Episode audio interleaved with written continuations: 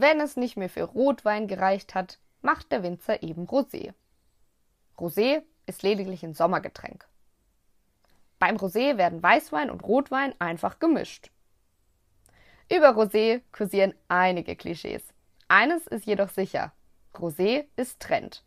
Immer mehr Menschen, vor allem auch die jüngere Weingeneration, fahren auf das rosa schimmernde Getränk ab. Dieser wachsenden Nachfrage steht glücklicherweise auch ein gestiegenes Angebot an deutschen Roséweinen gegenüber. Die Menge der qualitätsgeprüften deutschen Roséweine ist im vergangenen Jahr auf rund eine Million Hektoliter gestiegen. Das ist fast ein Viertel mehr als im Jahr zuvor. Insgesamt trinken wir Deutschen 13 Prozent Rosé. Zwar Rotwein und Weißwein immer noch viel mehr, aber Rosé rückt immer mehr in den Mittelpunkt. Ich bin Sina Erdrich, deutsche Weinkönigin, Rosé-Fan. Ich durfte bereits zahlreiche Erfahrungen zum Thema Rosé sammeln und natürlich weiß ich auch gut, was hinter all den rosafarbenen Getränken wie Weißherbst, Schillerwein, Schielerwein und dem Blanc de Noir steckt. Aber einer weiß das noch besser und wird uns heute sicher an seinem unglaublichen Erfahrungsreichtum teilhaben lassen. Ich freue mich, dass Deutschlands bester Sommelier Maximilian Wilm heute mein Gast ist. Maximilian Wilm ist Jahrgang 1988 und arbeitet heute als Betriebsleiter und Sommelier in Hamburg bei Kinfelds Kitchen and Wine. Als vinophiles Ausnahmetalent hat er es geschafft, sich in der internationalen Weinwelt einen Namen zu machen und dabei in den letzten Jahren etliche Auszeichnungen abgeräumt wie zum Beispiel 2019 bester Sommelier Deutschlands von der Sommelier Union, 2020 Gewinner des Sommelier Cup vom Deutschen Weininstitut oder 2021 Sommelier des Jahres vom Schlemmer Atlas. Wir sprechen darüber, warum Rosé in Deutschland mit Sommer und Terrasse in Verbindung gebracht wird und gleichzeitig Rosé aus der Provence sogar 300 Euro kosten kann. Hat man in Deutschland andere Erwartungen an Rosé? Fehlt unseren Rosés manchmal die Ernsthaftigkeit, auch um sie als Speisebegleiter und nicht nur als Durstlöscher zu sehen? Und heißt helle Farbe gleichzeitig leichter Rosé? Alles, was ihr immer über Rosé wissen wolltet, gibt's jetzt hier in diesem Podcast mit Maximilian und mir. Herzlich willkommen, schön, dass ihr reinhört und viel Spaß. Hallo, lieber Maximilian, schön, dass äh, ich heute bei dir sein darf in Hamburg.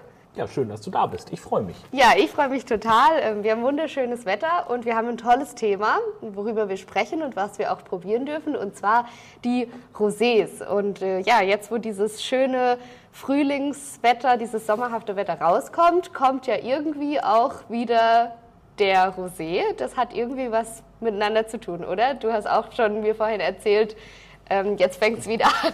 Genau, also ich sage immer, ich kann meinen Rosé-Absatz hier im Restaurant am Thermometer ablesen und man merkt es jetzt tatsächlich schon, man muss mehr Rosé abends wieder einkühlen als äh, in den letzten äh, paar Wochen und Monate, weil ähm, diese Sonnenstrahlen wecken sofort immer die Lust wieder auf, äh, auf die Roséweine bei den, bei den Gästen. Ja, aber ist es nicht irgendwie schade oder was denkst du, woher das kommt, dass ähm, Rosé irgendwie nur im Sommer getrunken wird? Ne, ich glaube, die meisten Leute verbinden Rosé halt so ein bisschen mit Urlaub, mit Terrasse, mit äh, bisschen laissez-faire. Ich lasse es einfach laufen und haben immer so ein bisschen diesen, diesen Durstlösch-Charakter, habe ich so ein bisschen. Also das Gefühl, der Rosé muss immer eiskalt sein, am liebsten noch drei, vier Eiswürfel mit rein ja. und ähm, wenige sehen halt den Rosé wirklich als, als äh, kongenialen Partner auch in der Speisenbegleitung oder so. Also es ist, ähm, der Rosé hat da vielleicht auch ein kleines Imageproblem. Ja, ähm, aber ich meine, wenn man sich so ein, wenn man so ein so Rosé im Glas hat, der irgendwie total duftet und super intensiv und einfach ja nur die ganze Nase eigentlich voll von verschiedensten Aromen, Früchten und so weiter, kann man ja schon irgendwie verstehen, dass das vielleicht im Winter vorm Kamin jetzt so ein bisschen nicht so passt, aber es gibt ja auch andere Rosés. Es gibt ja Gott sei Dank auch andere Rosés, aber viele Rosés haben halt so ein bisschen äh, das Problem, dass sie halt dafür gemacht werden, dem Markt zu gefallen. Ähm, oft auch mit diesem, ich nenne es mal restsüßen Schwänzchen hinten ja. raus, also so hart an die 9 Gramm Restzucker halt ran, äh, ja. dass es gerade noch so trocken heißen darf. Ähm, dann kriegen sie oft irgendwelche fancy Namen, witzige Etiketten. Ähm, ach, was habe ich da schon alles gesehen? Doktorspiele und keine Ahnung, was es da alles gibt. Und ähm, da ist halt, äh, man schlägt halt auch sehr in diese Presche, easy drinking, unkompliziert, Terrassenwein, so möchte ich es mal nennen. Aber es gibt eben auch Beispiele, ähm, sowohl in Deutschland, auch, aber auch gerade im internationalen Vergleich, wo Rosé einen ganz anderen Stellenwert hat und ähm, auch anders von den Winzern gesehen wird, wirklich als Speisenbegleiter, als hochwertiger Wein. Ich glaube, das bekannteste Beispiel ist immer die Provence. Da werden mittlerweile 95 Prozent der kompletten Weinproduktion der Provence sind Rosé. Krass. Also das ist das einfach eine und die Fläche ist nicht klein. Also es ist völlig absurd irgendwie. Und da sind teilweise Rosés dabei, die 300, 400 Euro kosten die Flasche. Und ähm, das müssen natürlich auch andere Weine sein als das, was meistens als Rosé irgendwie wahrgenommen wird. Was machen die denn dann anders, also auch in der Produktion? Weil bei uns, wenn wir jetzt mal so ein bisschen mit dem äh, klassischen Klischee um die Ecke kommen, wenn es halt nicht für einen Rotwein gereicht hat, macht man den Rosé. So, so kenne ich das noch vom Opa und von früher. Ich glaube, in Anbetracht des Klimawandels, dass es immer wärmer wird, ähm, ist es jetzt nicht mehr ganz so, dass es nie mehr für Rotwein reicht. Wenn man einen Rotwein machen will, dann macht man einen Rotwein. Also würde ich mal sagen, dieses Klischee kann man abtun. Aber ist es dann so, dass die Winzerinnen und Winzer in der Provence einfach in der Herstellung auch was komplett anders machen, als die deutschen Winzerinnen und Winzer das tun? Also ich glaube schon, dass die tatsächlich halt im Weinberg schon anfangen, die Weinberge anders zu bearbeiten, ähm, auf andere Werte achten als äh, wir jetzt, weil der deutsche Winzer hat natürlich, denke ich, meistens schon noch in der Idee, einen Rotwein zu machen und da musst du auf andere Sachen achten als äh, jetzt beim, als wenn ich einen Weißwein oder einen Rosé machen will. Aber ähm, es auch hinterher, glaube ich, im Keller passiert einfach viel. Da wird natürlich mit Barrikfässern gearbeitet, mhm. es wird mit Maischestandzeiten variiert, ähm, es wird äh, mit, mit langen, langen Hefelagerzeiten gearbeitet. Also es sind einfach verschiedene äh, Macharten, die dort auch angewendet werden, die einfach in der hochwertigen Weinbereitung beim Weißwein und beim Rotwein völlig normal sind, aber beim Rotwein, äh, beim Roséwein ist es halt schon so, da steht immer in Deutschland irgendwie der schnelle Genuss. Diese kellertechnischen Maßnahmen, von denen Maximilian eben gesprochen hat, haben verschiedene Auswirkungen auf den Wein. Arbeitet man mit Holzfässern, führt das zu einer anderen Aromatik im Wein. Beispielsweise weist ein Spätburgunder Rotwein aus dem Edelstahltank eher Sauerkirscharomen auf, während derselbe Spätburgunder Rotwein, allerdings im Holzfass ausgebaut, eher eine Schwarzkirsche in der Nase zeigt. Während der Ausbau im Edelstahl unter völligem Sauerstoffabschluss stattfindet, lässt das Holz einen minimalen Sauerstoffaustausch zu. Man spricht hierbei von einer Fein- oder Mikrooxidation und das führt dann zu gereifteren Aromen. Die Maischestandzeit hat beim Rosé vor allem etwas mit den Farbstoffen zu tun. Fast alle Rotweintrauben haben einen klaren Most, also Traubensaft. Die Farbe kommt lediglich aus der Beerenschale. Um die Farbe zu extrahieren, müssen wir den Kontakt zwischen Beerenschale und Most herstellen. Wenn wir nach der Ernte also nicht direkt abpressen, sondern alles noch beisammen lassen, wir reden dann von einer Maische, kann die Farbe aus der Schale in den Most übergehen. Richtig viel Farbe wird aber erst bei der alkoholischen Gärung extrahiert, weswegen wir Rotweine sogar auf der Maische vergären. Beim Rosé pressen wir nach einer gewissen Maische-Standzeit ab, haben dann einen rosafarbenen Most, den wir ohne Schale vergären. Wenn wir die Maische vergären, treten übrigens auch die Gerbstoffe aus, was wir beim Rotwein natürlich möchten, beim Rosé aber nicht, weswegen Rosé dann eben vor der Gärung abgepresst wird.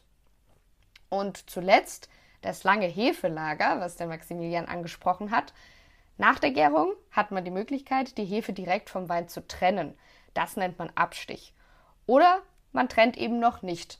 Sticht man direkt ab, fördert das die Ausbildung von sehr fruchtigen Aromen. Liegt der Wein noch lange auf dem Hefelager, bilden sich zwar nach und nach auch Fruchtaromen zurück, der Wein gewinnt gleichzeitig aber auch an Cremigkeit sowie Hefe- und Kräuteraromen. Einfach ein anderer Stil. Die Kellerleute haben also die Wahl. Ich habe jetzt für uns heute ein Rosé ausgesucht aus 2019. Das ist auch mein Rosé, den ich hier offen im Restaurant ausschenke. Da musst du schon manchmal mit einem Gast auch äh, diskutieren, warum ich den, äh, ach, den haben sie nicht verkauft gekriegt oder warum haben sie noch 2019er Rosé. Also wenn wir beim Thema Klischee ja. bleiben. Ne? Ja, Und, ja, ja. Ähm, für die, also die wollen dann eigentlich im Sommer dann auch den letztjährigen Rosé. Also wenn wir jetzt über den anstehenden ja. 22er Sommer reden, dann würden sie, glaube ich, am liebsten schon 22er Rosé trinken, ja. aber das geht natürlich schwer. ähm, aber äh, 21er Rosé ist dann eigentlich schon das, was ja. gefragt ist, weil es halt immer mit dieser Frische, dieser Jugendlichkeit und dieser Trinkigkeit verbunden wird. Ja. Aber ähm, einer meiner absoluten Lieblingsrosés äh, kommt aus Spanien und der reift zehn Jahre, bevor er überhaupt auf den Markt gebracht wird. Ah ja, ja, ähm, ja, wollen wir mal probieren. Ja. Wollen wir deinen zuerst? Ja, gern. Äh, genau, ich habe einen aus Baden mitgebracht, aus der Heimat. Auch einen, den ich eher als ähm, mineralischer oder straighter, sage ich gern, ähm, einordne und nicht als die intensive Fruchtbombe. Ja, liegt natürlich auch schon ein äh, bisschen am Erzeuger, würde ich sagen, äh, an der Idee des Weins, dass ja. der ein bisschen anders ist. Ja, man, man ja. riecht es schon, finde ich. Also wenn man hier reinriecht, ähm, es ist ein relativ dunkler Rosé, muss man auch sagen. Ähm, die meisten wollen halt, gerade wenn man es wieder mit dem Provence-Rosé vergleicht, eher dieses sehr lachsfarbene, sehr helle Rosé-artige. Hier würde vielleicht der ein oder andere Weinkenner schon fast auf einen leichten äh, Trollinger oder, oder einen, einen sehr leichten Spätburgunder tippen. Ja. Ähm, und du riechst halt schon, hier ist, das ist trocken, das ist kräutrig. Da kommt nicht so eine, so eine ich nenne es immer Bonbonnote mhm. äh, raus. Also nicht dieses Süßliche, was man eben bei vielen Rosés hat. Aber man wird eben auch nicht von so einer Fruchtklatsche direkt einmal aus dem Glas, sondern man riecht wirklich hier äh, Ernsthaftigkeit, so würde ich es fast mal sagen. Ja. Eine, eine, gewisse Kräutrigkeit ist da. Ja. Also alles, was ich eigentlich auch bei einem schönen Spätburgunder haben will. Ich wollte noch mal darauf zurückkommen, man muss eigentlich im Weinberg schon die Idee haben, was man aus den Trauben machen will. Nicht erst, wenn die Trauben dann im Keller ankommen, überlegen, ach, da mache ich jetzt mal das draus oder das, sondern eigentlich muss die Idee ja im Weinberg entstehen. Und Vielleicht können wir da noch mal ein bisschen intensiver drüber sprechen, was man jetzt genau anders macht, wenn ich sage, aus denen, nehmen wir mal Spätburgunder als die deutsche Hauptrotwein-Rebsorte, aus den Spätburgunder-Trauben möchte ich jetzt ähm, ein Rosé machen und aus den Spätburgunder-Trauben möchte ich einen Rotwein machen. Ähm, dann gehe ich ja auch anders dran, also dass ich zu einem anderen Zeitpunkt ernte, früher ernte, vielleicht schaue, dass die noch ein bisschen im Alkohol dann auch moderater bleiben.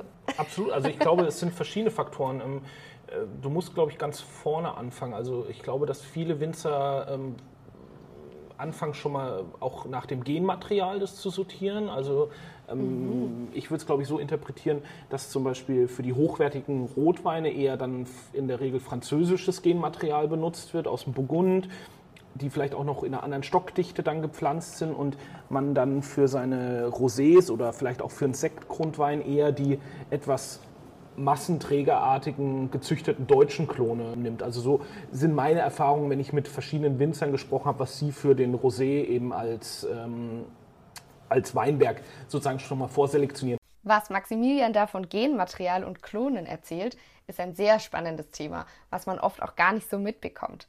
Wenn ich einen neuen Weinberg anlegen will, dann muss ich natürlich die Entscheidung treffen, was für eine Rebsorte.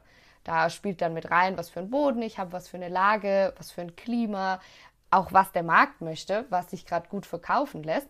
So eine Entscheidung, was man anpflanzt, muss man ja immer für 40 Jahre plus minus treffen. Also das lohnt sich schon, sich das gut zu überlegen.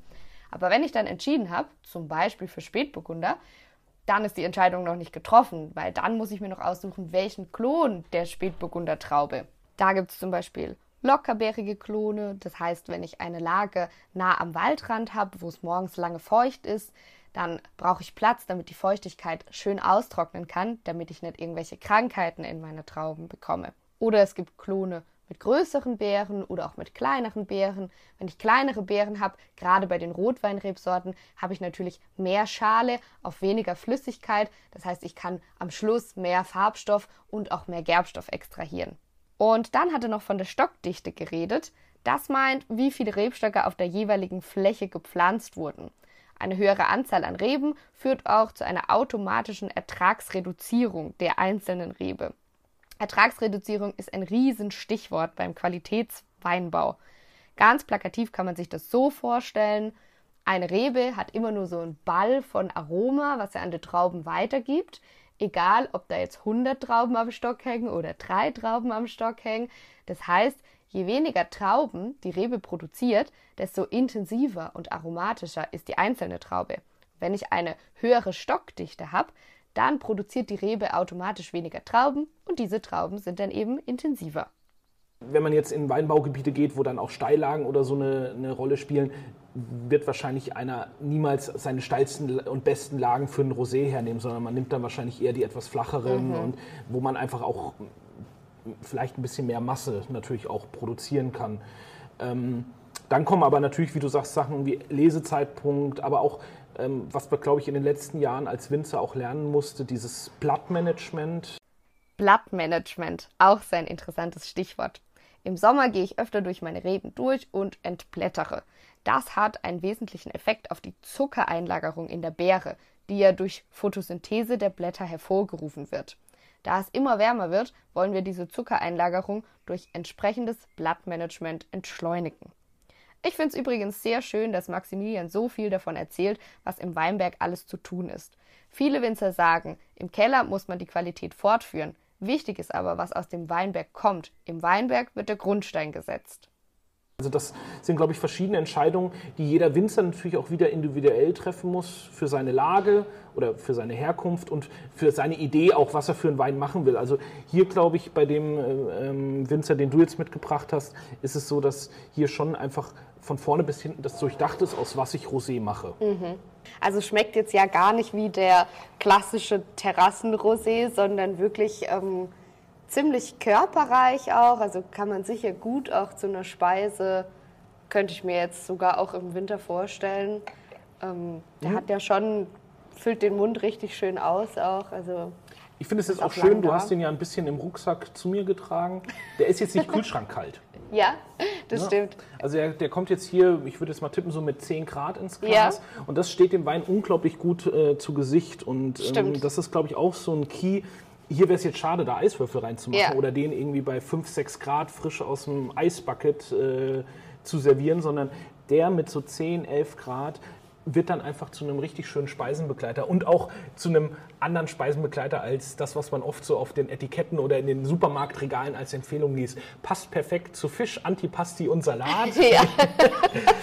da geht schon ein bisschen mehr, würde ich sagen. Aber ich, ich ja. gerade wenn ich jetzt so Richtung Herbst gucke, ich könnte mir das jetzt mit so einem, ähm, so einem ja, fast schon so ein Pfifferlingsrisotto oder mhm. also wenn man so eine gewisse Cremigkeit hat, weil der Wein ja, hat eine schöne Säure, ähm, die das ein bisschen aufbrechen könnte, ähm, hat aber auch eben dieses ja fast so ein bisschen was erdiges, kräuterisches bringt der Wein eben mit, was dann gut, glaube ich, mit so ein paar gebratenen Pilzen, ob es jetzt Pfifferlinge, Steinpilze, ja. was auch immer sind, ähm, oder ich wenn man so ein relativ leichtes Wildgericht vielleicht macht, so einen rosa gebratenen Rehrücken, irgendwie ein bisschen so, so, so, ja, sagen wir mal, auch klassisch, so ein Baden-Baden, so ein Rehrücken mit, da sind dann noch Preiselbeeren mit ja. dabei, ein paar ja. Spätzle vielleicht, wenn man äh, äh, die dann, da könnte ich mir das schon auch als Rosé wirklich gut dazu vorstellen.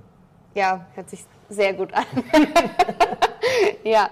Ja, also könnte man im Prinzip sagen, wenn wir jetzt nochmal ähm, auch darauf zurückgehen, dass man halt Rosés eher im Sommer trinkt und im, oder im Frühling auf der Terrasse, dass man vielleicht einfach auch unterschiedliche Typen von Rosé braucht.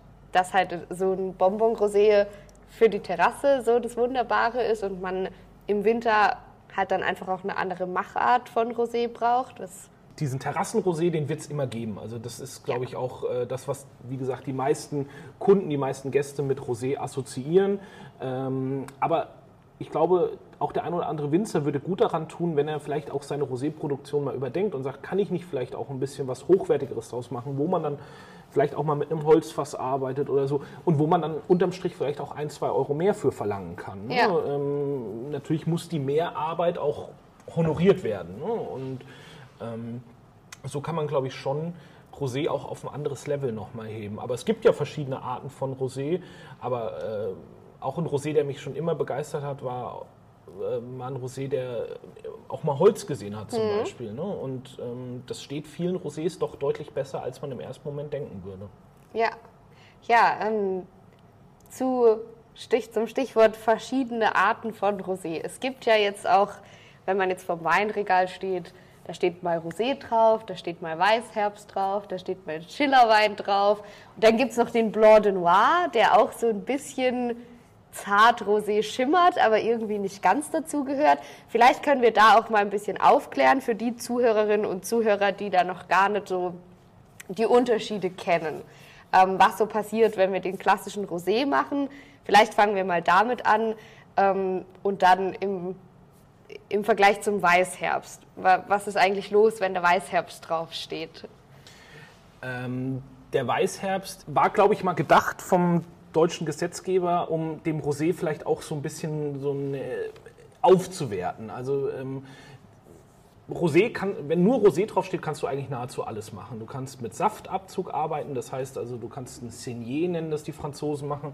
Das ist, wenn du Rotwein erzeugst um, um, und um den Rotwein äh, zu konzentrieren, während er sich in der Maischegärung befindet, nimmst du halt einen gewissen Saftanteil raus, damit du weniger Saft mit der Traubenschale in Kontakt hast. So äh, generierst du halt in der Regel mehr Farbe, mehr Intensität, mehr Tannin und kannst Rotweine eben kräftiger gestalten. Und mit diesem Saftabzug äh, wird oft, man kann sie dann eben direkt zu Rosé verarbeiten oder man verschneidet es dann wieder mit anderen Weinen zu einem etwas helleren Rosé.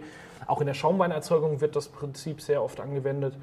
Ähm, dann gibt es ja äh, Schillerwein und Badisch Rotgold und wie es alles heißt. Das ja. ist dann tatsächlich, wenn man eigentlich Rot- und Weißwein äh, mischen würde, ähm, was grundsätzlich eigentlich verboten ist. Nur wenn man eben das dann auch draufschreibt, dann darf man es eben auch. Und der Weißherbst war eben gedacht, um sozusagen, glaube ich mal, so ein Premium-Rosé einzuführen. Äh, für Weißherbst ist zum Beispiel vorgeschrieben, dass es nur 100% eine Rebsorte sein muss. Es darf auch nur aus einem Qualitätsanbaugebiet kommen. Äh, was ja festgelegt und was auch genannt werden muss. Die Rebsorte muss genannt werden, das Anbaugebiet muss genannt werden. Es darf, glaube ich, auch nur aus einem Jahrgang kommen, wenn ich es jetzt richtig im Kopf habe. Ähm, und da wollte man, glaube ich, dem Rosé so ein bisschen äh, eine Bühne bieten. Mhm die aber mittlerweile, glaube ich, auch ein bisschen verramscht wurde. Also du hast auch vorhin erzählt, ja. bei euch in der Genossenschaft ist äh, mittlerweile üblich, äh, Weißherbst restsüß yeah. ausgebaut und Rosé ist der trockene. Yeah. Also ich glaube da, und das ist tatsächlich mittlerweile wirklich zu einem Imageproblem geworden. Yeah. Ähm, in der Gastronomie wird Weißherbst, glaube ich, kaum noch eingesetzt. Das ist wirklich ein Endkundenprodukt noch und was, glaube ich, für die Gastronomie wichtiger geworden ist in, der, in den letzten Jahren, sind so diese Rosés mit den etwas freakigeren Etiketten und irgendwelchen Namen und ähm, aber es gibt ja eben ganz viele verschiedene Macher. Und dann gibt es eben noch den Blanc de Noir, den ich persönlich auch ganz spannend finde. Ähm, wenn man eben äh, an der, wenn man aus einer Rotweintraube sie sozusagen behandelt wie ein Weißwein, wenn man sie direkt abpresst, ohne jetzt eine Maischegärung oder nur eine sehr kurze Maischegärung zu machen, sodass man eben so gut wie keine Farbextraktion in, aus der Schale hat. Was, glaube ich, auch viele Zuhörerinnen und Zuhörer gar nicht wissen, ist, ähm, die Farbe sitzt ja ausschließlich in der Traubenschale. Ja. Ne? Also wenn, wenn man mal eine rote Traube auch isst, die ist ja innen drin trotzdem weiß. Ja. Und äh, die Farbe kommt ja wirklich rein durch die, durch die Traubenschale äh, zustande. Und bei einem Blanc de Noir machst du eben nur ganz kurze Maischestandzeit oder gar keine und dann haben die meistens nur so einen ganz, ganz, ganz leichten. Ja. Und da gibt es tolle Beispiele. Also ich habe einen Blanc de Noir auf der Karte von der A, ähm, vom Weingut äh, Bertram Baltes. Die machen einen Blanc de Noir aus 80 Jahre alten Spätburgunder Rebstöcken und der ist wow. auch nicht gerade günstig. Also der kostet, glaube ich, Endverbraucher an die 40 Euro oder sowas. Und ist aber im Blanc de Noir, wo ich hier schon wirklich Sommelier-Kollegen auch aufs Eis geführt habe, die da draußen sehr, sehr großen Burgunder gemacht haben. Weil es wirklich wie ein Chardonnay gedacht ist. Und, ah, ähm, ja. äh, aber es gibt natürlich auch sehr einfache Blanc de Noirs, die einfach zum Trinken äh, und Spaß haben gedacht sind. Und äh, Blanc de Noir haben die Leute mittlerweile wirklich als was Hochwertiges eigentlich verstanden, wohingegen der Weißherbst wirklich in ein eher, glaube ich, schlechteres Image abgedriftet ist, als es mal gedacht war. Ich hatte da eine sehr witzige Begegnung. Ich habe in der Vinothek gearbeitet in Freiburg anderthalb Jahre und da kam mal so ein älterer Herr und hatte ein Blanc de Noir bestellt und hat mir dann erzählt, der Blanc de Noir wurde in seinem Dorf erfunden. Und dann habe ich auch erstmal so geguckt, wie du gerade, genau. okay, sind sie sich sicher. Und er hat dann gesagt, ja, das war nämlich so, die Trauben, die hatten einfach zu viel Alkohol und da hat man gesagt, hm, da muss man die jetzt in ein Holzfass tun. Und so ist der Blanc de Noir entstanden. Ja, das war wirklich alles komplett durcheinander gebracht und da habe ich dann auch nicht mehr angefangen, irgendwas zu erklären. Aber es ist ja schon sehr, sehr schwierig, einen Überblick zu kriegen. Also wenn man nicht tief in der Materie jetzt das ist es für den Endkunden, glaube ich, am Ende immer. Also ja. das Problem haben wir ja nicht nur bei den Rosé-Begriffen, das könnten wir jetzt auch weiterspinnen auf äh, Lagenklassifizierung ja. und auf alles weitere. Das stimmt wohl. ähm, ich glaube, da würden wir aber jetzt äh, ein bisschen zu sehr ins Detail gehen. Ähm, das Problem ist halt dann, dass dann oft gefährliches Halbwissen, so nenne ich es immer, dazu kommt. Und wenn du dann so ein nett, der war ja wahrscheinlich auch sehr charmant und war ja wahrscheinlich auch sehr überzeugt von dieser Geschichte. Ja. Ähm, das ist, das habe ich hier auch immer wieder, dass Leute eben ähm, die haben mal was gehört und bringen das dann in eine, aber oft in völlig, völlig falschen Zusammenhang. Also ich glaube, viele Gäste denken tatsächlich, dass jeder Rosé einfach Rot- und Weißwein gemischt ist. Mhm. Das ist so ein bisschen meine Erfahrung, ähm, die ich äh, gemacht habe. Ähm, und da ist wirklich relativ viel äh, gefährliches Halbwissen äh, im Umlauf. Wie gesagt, sowohl beim Rosé als auch nahezu wahrscheinlich bei jedem Weinthema. Und ähm, manchmal ist es tatsächlich auch schwer für uns als Profis den Überblick zu behalten. Ähm, aber das ist ja unser Job, dafür sind wir da und ich, ich hoffe, wir können mit so einem Podcast wie heute da auch ein bisschen äh, Licht ins Dunkeln bringen. Und, ähm, aber ich glaube, es würde gut tun, wenn man Sachen auch manchmal ein bisschen vereinfachen würden, schon in der Gesetzgebung. Ja, ja gut, das haben wir nicht so viel in der Hand leider, aber ähm, auf jeden Fall. Doch, was mir jetzt gerade noch so in den Kopf gekommen ist, also man sagt doch auch gerne, ich meine, du hast das so schön erklärt, dass eben der Farbstoff und auch Tannine und so weiter, was wir beim Rotwein ja alles wollen, dass wir das aus der Beerenschale eigentlich durch diese Maischegärung mit rausziehen. Und ich habe schon oft gelesen in, in Fachbüchern, dass Rotweine gern als die reicheren Weine angesehen werden, weil da einfach nochmal so viel mehr Aroma, Extrakt ähm, mit, mitkommt eigentlich. Also all das, ich meine, das sagt man ja auch, wenn man es jetzt ganz blöd sagen will, man sagt ja auch zu jedem Kind, isst die Schale beim Apfel mit, weil das steckt nochmal so viel drin. Äh, und im Grunde haben wir ja in der Schale auch einfach so viel, ja, was wir gern irgendwie ähm, mitnehmen, was wir jetzt beim Weißwein ja nicht tun. Und ist Rosé dann nicht einfach auch deshalb schon, kann das ein sehr hochwertiges und cooles Produkt sein, weil wir da halt auch etwas mitnehmen durch diese Maischestandzeit und also ich weiß nicht, blöde Frage kam mir gerade so in den Sinn. Es gibt, ich sage ja immer, es gibt grundsätzlich keine blöden Fragen. Ähm, das ist ein interessanter Denkansatz, den ich so noch nicht gehabt habe. Es ist aber, glaube ich, äh, schwer zu sagen, ob ähm, überhaupt äh, das ähm, so eine große Rolle spielt. Also klar, natürlich liegt Geschmack und Textur und so weiter viel in der Traubenschale, aber reicht die kurze Zeit, die der Rosé da drauf überhaupt ist, um da was mitzunehmen. Aber es gibt ja mittlerweile auch äh, Winzer, die auch beim Weißwein kurze, kurze maische Standzeiten ja. machen. Also ich glaube, in 21 haben es wieder mehr gemacht, wegen, ja. äh, um doch nochmal vielleicht das ein oder andere Promille Säure loszuwerden. Ähm, ähm, aber es ist eben, äh, also habe ich jetzt so noch nie drüber nachgedacht, finde ich einen interessanten Ansatz, aber ich glaube nicht, dass, wir, dass es beim Rosé der, die ganz große Rolle äh, ja. spielen würde. Aber ich habe versucht, noch ein paar Pro-Argumente für Roséweine zu finden. es ist ja, der Rosé hat ja eine Marktrelevanz und das ist, glaube ich, das größte Pro-Argument, was man dem Rosé geben kann. Ähm, die Gäste fragen danach, sie fragen danach, wenn es warm wird, ähm, aber vielleicht muss man einfach auch neue Möglichkeiten aufzeigen, wie man Rosé noch einsetzen kann. Also eben ähm, einfaches Beispiel Rosé-Schaumwein. Da haben wir, mhm. hat man es ja geschafft, dass man ihn übers ganze Jahr trinkt. Also Deutschland ist ja sowieso ein Land, wo sehr viel Schaumwein getrunken wird und sehr gerne Schaumwein getrunken wird in allen möglichen Varianten. Und da hat der Rosé ja wirklich geschafft, ähm, äh, seinen ich habe jetzt keine Prozentzahlen, wie hoch der Rosé-Anteil im Schaumweinbereich ist, aber er ist, glaube ich, nicht unerheblich und auch eben das ganze Jahr über. Also da ist auch bei uns im Restaurant die Erfahrung, da ist, da ist es wirklich von der Jahreszeit völlig unabhängig, ob die Gäste lieber einen Rosé-Sekt oder einen weißes Sekt trinken möchten. Und ich glaube, da müssen wir eigentlich hin, dass wir mit hochwertigen Rosés, mit ernsthaftigen Rosés das auch schaffen, dass man auch Rosé im Winter zu seinen Speisen als tollen Speisebegleiter ähm, einsetzen kann. Und da sind eben solche Rosés, wie wir sie jetzt hier auf dem Tisch stehen haben, äh, glaube ich, der richtige äh, Weg, weil man die eben auch äh, zum Essen sehr, sehr gut einsetzen kann und sie nicht nur als Durstlöscher äh, ja. verwenden kann.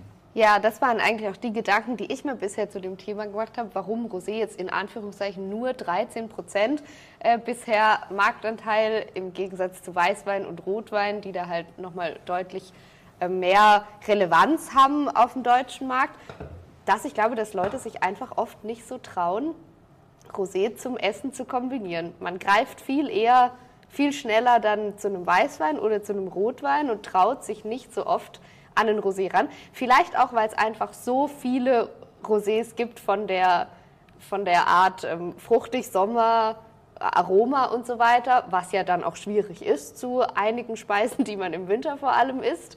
Also dass man eben dann wieder einfach diese andere Machart von Rosé braucht, aber dass man sich da auch mal öfter traut, ähm, zu sagen, nee, ich nehme jetzt mal ein Rosé hier zu meinem Pilzrisotto.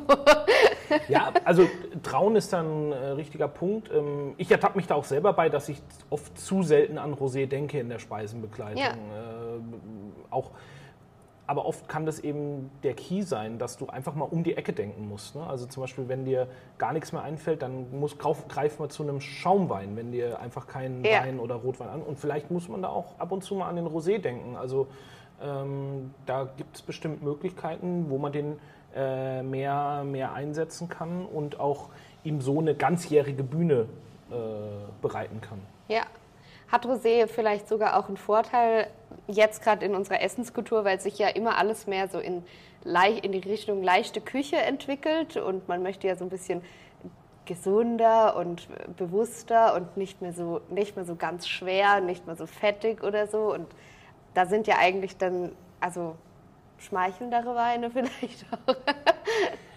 Mm, ja, also ich glaube, wir müssen einfach im Wein äh, ist ein ganz großer Faktor. Wir müssen bei vielen Weinen die Restsüße reduzieren. Mhm. Ähm, wir, meiner Meinung nach sollten wir oft deutlich trockener äh, trinken. Die Leute sagen zwar immer, sie trinken trocken, aber wenn du auf einer Weinmesse stehst, ist immer der Kabinett als erstes leer. Das ja. ist, weil er halt sehr schön trinkig ist. Ne? Aber äh, gerade in der Speisenbegleitung kann Zucker natürlich auch manchmal der Key sein. Ich glaube, jeder hat schon mal irgendwie von asiatischer Küche und restsüßen Riesling ja. gehört, dass das funktioniert. Ähm, aber äh, gerade wenn es dann halt auch ins etwas deftigere, herzhafte geht, ist eben auch Trockenheit oft sehr, sehr wichtig. Und da kommt, kann man eben auch beim Rosé, denke ich, mit etwas trockeneren, vielleicht eben auch den ein oder anderen im Holzfass ausgebauten Wein, längere Maischestandzeiten, da, da mit verschiedenen Schräubchen, die man im Keller und im Weingarten drehen kann, kann man, glaube ich, einfach deutlich spannendere Rosés erzeugen, die sich dann eben auch äh, besser eignen für die, für die Speisenbegleitung. Kann man denn sagen, ist mir gerade auch noch so eingefallen, ähm, gibt es ja auch, dass viele Leute denken, je leichter die Farbe, ja, je schwächer die Farbe sozusagen des Rosés, desto leichter ist er dann auch. Ich habe immer wieder die Erfahrung im Restaurant, dass die Gäste zuerst auf den Alkoholwert gucken. Ich muss nur über den Alkohol eigentlich sprechen, wenn er nicht stimmt, wenn er nicht stimmig ist. Also ich habe überhaupt kein Problem damit, auch mal einen schweren 14, 14,5 äh, volumenprozentigen Wein zu genießen, aber manchmal auch einen 11-prozentigen. Ich finde, man muss immer nur über den Alkohol sprechen, wenn er nebendran steht, wenn er stört, wenn er hm. ähm, nicht harmonisch eingebunden ist. Also ich habe schon viele Weine mit 14 getrunken, da schmeckst du den Alkohol nicht. Und auch muss man ja auch mal ehrlich sagen, wenn ich 12 oder 12,5 trinke, weil man hat so Gäste, die sagen, ich trinke keinen Wein, der mehr als 12,5 hat. Erstens gibt es ja immer diese Rundungstoleranz. Ja. ähm, und selbst wenn ich halt 13 habe, diese 0,5, das ist so wenig, was du über den Körper aufnimmst an Alkohol. Also da, da reden wir über minimalste Unterschiede in den Alkoholmengen, die letztendlich im Körper ankommen und schmecken tut man es auch in den seltensten Fällen, ob ein Wein jetzt 12,5 oder 13 hat. Von daher finde ich das immer so ein bisschen schwierig, das irgendwie am Alkoholwert festzumachen, aber grundsätzlich viele verbinden auch mit der Farbe eben sehr, sehr viel. Also man ja. hat das immer noch auch in, im Restaurant, wenn man einen sehr guten Spätburgunder eingießt, dass die Leute sagen, entschuldigen Sie, ich habe einen Rotwein bestellt. Und, da, und das hat man natürlich auch beim Rosé. Die, gerade diese französischen, sehr stark nachgefragten Rosés sind halt in der Regel sehr, sehr hell. Mhm. Also wirklich ja nur dieses leicht lachsfarbene, ähm, was bei uns schon oft irgendwie, sag ich mal, Blanc de Noir dann ist. Und damit verbinden die Leute auch wirklich eine gewisse Leichtigkeit. Ja, ich glaube. Ähm, da haben wir ganz schön viel abgehandelt. Ich ähm, hoffe, dass wir mal ein bisschen aufräumen konnten zwischen Rosé, Schillerwein, Weißherbst, Blanc de Noir und aber auch, dass Rosé nicht immer nur auf die Terrasse gehört, dass man sich auch mal trauen sollte, zu einer Speise den Rosé zu nehmen, vielleicht auch mal im Herbst oder im Winter und nicht immer im Sommer. Und vielleicht hört es ja auch der ein oder andere Winzer, der dann sich mal traut, wie du vorhin gesagt hast, ähm, macht doch mal ein bisschen, bisschen mehr und ähm, nehmt dann ein, zwei Euro mehr, aber ähm, dass wir da einfach auch auf ein anderes Niveau kommen. Ähm, Ja, ganz herzlichen Dank. Ich sag danke, schön, dass ich hier sein durfte. Ja, schön, dass wir bei dir sein durften. Wir durften dich ja besuchen. Ja, ähm, nee, total cool. Also hat mir sehr viel Spaß gemacht. Ich finde, Rosé ist auf jeden Fall ein Thema, was man öfter und immer wieder in die Köpfe der Leute auch holen sollte. Und es ist ja auch schön, bei allem, was wir jetzt kritisiert haben, dass Rosé dann irgendwie einfach zum Sommer dazugehört und dass man irgendwie merkt, jetzt habe ich ein Rosé im Glas, jetzt ist es irgendwie wieder Sommer. Das darf ja auch bleiben, trotz allem. Absolut. Ja. ja, ähm, vielen Dank, alles Gute. Und äh, wir treffen uns dann zum nächsten Rosé wieder. So machen wir das. Danke dir. Tschüss. Tschüss.